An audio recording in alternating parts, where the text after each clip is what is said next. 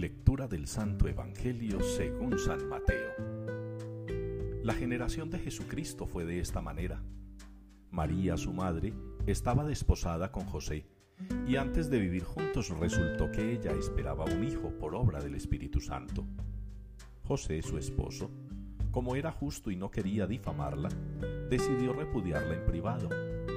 Pero apenas había tomado esta resolución, se le apareció en sueños un ángel del Señor que le dijo, José, hijo de David, no temas acoger a María, tu mujer, porque la criatura que hay en ella viene del Espíritu Santo.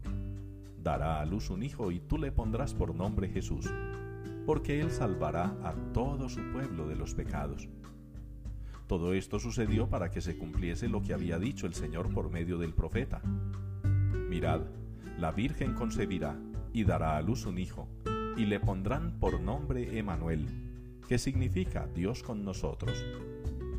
Cuando José se despertó, hizo lo que le había mandado el ángel del Señor y acogió a su mujer.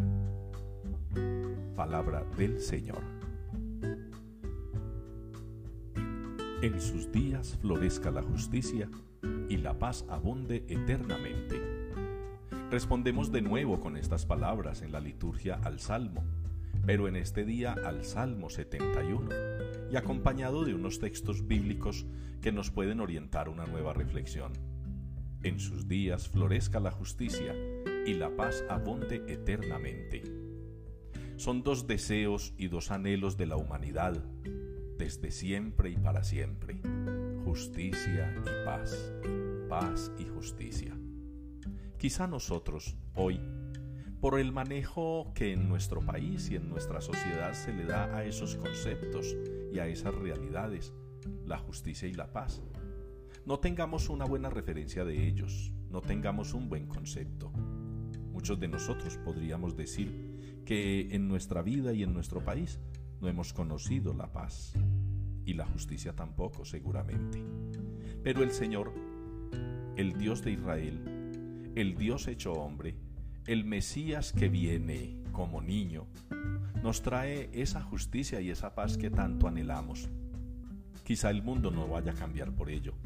Quizá la humanidad no se vaya a transformar por la Navidad.